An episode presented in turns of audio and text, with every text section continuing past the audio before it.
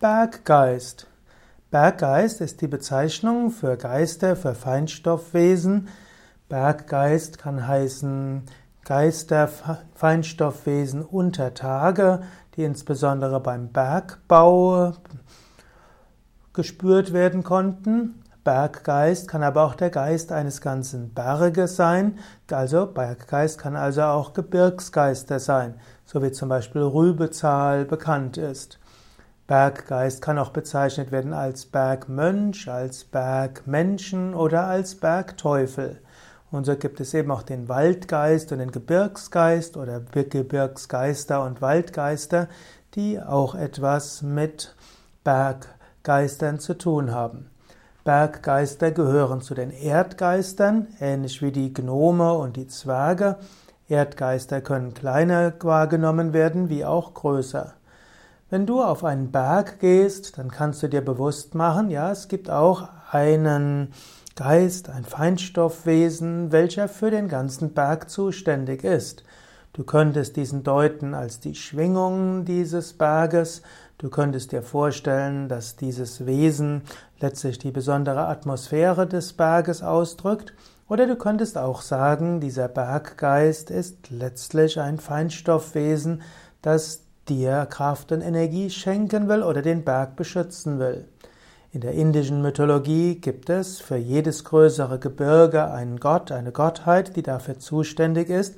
Zum Beispiel ist Himavan der Gott des Himalaya, derjenige, der für den ganzen Himalaya zuständig ist.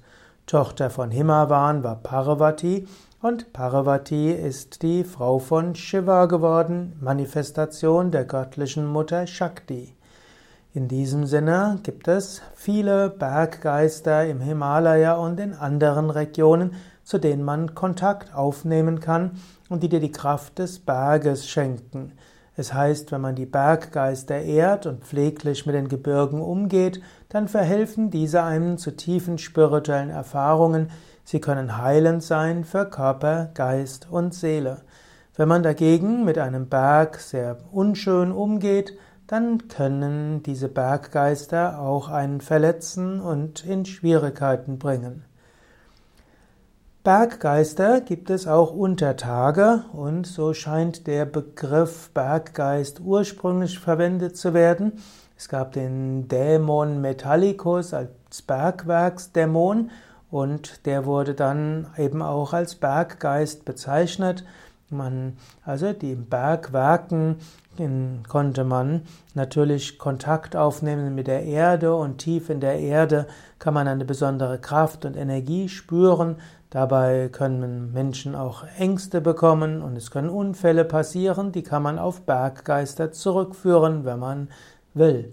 Man kann aber auch sagen, die mystische Erfahrung, die man in Höhlen haben kann oder in verlassenen Bergwerken oder auch in echten Bergwerken, wenn sie noch nicht so sehr von Maschinen geprägt sind, diese mystische Kraft kann man mit Berggeistern in Verbindung bringen und kann auch mit diesen Berggeistern Kontakt aufnehmen. Es gibt sogar ganze Werke, wo die verschiedenen Berggeister klassifiziert sind. Es gab zum Beispiel einen namens Agricola, Georgius Agricola, und der hat eine ganze Abhandlung geschrieben über die verschiedenen Berggeister, die es gibt und welche Wirkungen sie haben. Es gibt äh, ähnliche Überlegungen, den Unterschied zwischen Berggeistern und Gnomen. Letztlich Paracelsus hat die Vier-Elemente-Lehre hm, populär gemacht, hat von den vier Elementargeistern gesprochen. Er hat die Berggeister zum Teil zu den Pygmäen gezählt, die sind aber nicht klein, sondern einfach nur mit, haben etwas zu tun mit Gnomen.